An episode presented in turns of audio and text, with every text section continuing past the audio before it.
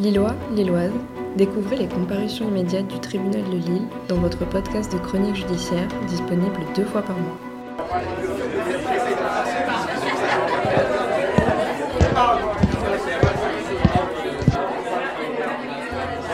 Silence, s'il vous plaît.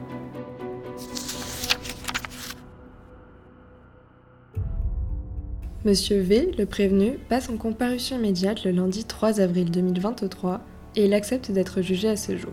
Monsieur V est né le 5 avril 2005 en Turquie et il est arrivé clandestinement en France à ses 13 ans pour rejoindre ses oncles et tantes qui vivaient à Seclin. Il est actuellement scolarisé dans un lycée de la ville en CAP Restauration. Si Monsieur V avoue consommer quelques stupéfiants, son casier judiciaire est vierge. Le procureur soulignera que c'est plutôt rare dans ce type de cas. Monsieur V comparaît pour deux procédures distinctes. L'une pour détention non autorisée de stupéfiants en l'espèce d'héroïne, de cocaïne et de cannabis commis le 18 février 2023 à Lille, et la seconde pour offre ou cession de stupéfiants ainsi que détention de stupéfiants commis le 1er avril 2023 à Lille. Mais nous allons rappeler les faits, ce sera peut-être plus clair. Le 18 avril 2023, la police intervient à Lille Sud au sein d'une tour connue pour son trafic de drogue. Ils y découvrent Monsieur V muni d'une sacoche. Monsieur V tente de leur échapper en s'introduisant au sein d'un appartement ouvert où une femme peignait son appartement, mais la police l'extrait. Après une fouille, ils découvrent dans la sacoche de Monsieur V 2,9 g de cannabis, 9 g de cocaïne et 66 g d'héroïne, auxquels vont s'ajouter 1195 euros en liquide et une balance de pesage. Pour se défendre, Monsieur V dira que quelqu'un lui a donné la sacoche en bas du bâtiment. Il a expliqué être payé pour conserver cette sacoche dont il ne connaissait pas le contenu, hormis l'argent. Monsieur V est donc placé sous contrôle judiciaire après sa garde à vue et il en ressort interdit de territoire sur la commune de Lille. Le 1er avril 2023, Monsieur V récidive. Dans une rue connue pour la vente de stupéfiants, la police dit l'avoir observé dealer avec une voiture en compagnie d'un guetteur. Ce dernier est également poursuivi pour les mêmes faits, mais il n'est pas majeur, donc il est jugé par le juge des enfants. La police stipule que lorsqu'il se rend compte de leur présence, il jette la drogue dont il est en possession et s'énerve contre les policiers, sur lesquels il jettera une trottinette. Les policiers vont retrouver 6 grammes de cocaïne, 1 gramme d'héroïne et 1910 euros.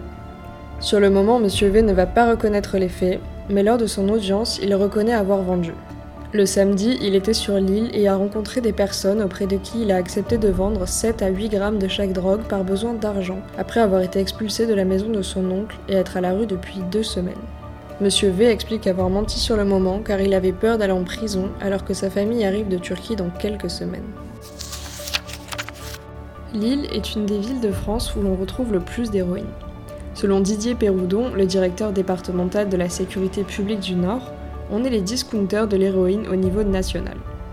Et en effet, Lille est une plateforme et une porte d'entrée importante de la drogue, à cause notamment de sa proximité géographique avec Rotterdam, Breda et Anvers, qui sont les principaux points d'arrivée de cette drogue en Europe. Autre particularité, le gramme d'héroïne coûte 2 à 3 fois moins cher qu'ailleurs, et en plus elle est de meilleure qualité car moins coupée.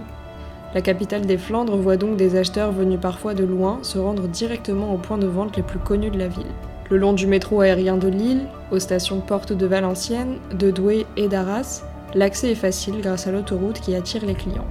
Ce trafic d'héroïne pose des problèmes supplémentaires car il engendre un cortège de délits et notamment de vols de vélos dans la ville, car bien souvent le prix d'un vélo revient au prix de la dose journalière pour les plus accros à cette drogue.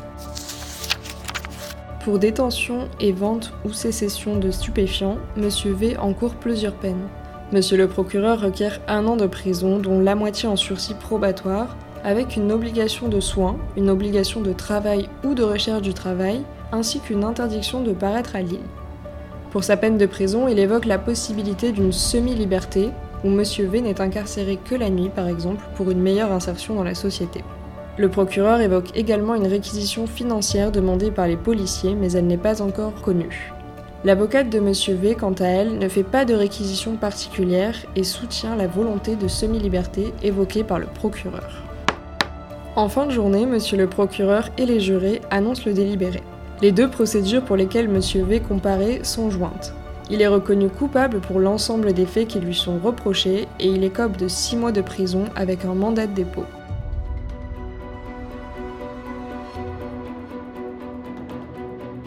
Lillois, Lilloises, merci de votre écoute. On se retrouve prochainement pour un nouvel épisode des comparutions immédiates au tribunal de Lille. D'ici là, prenez soin de vous.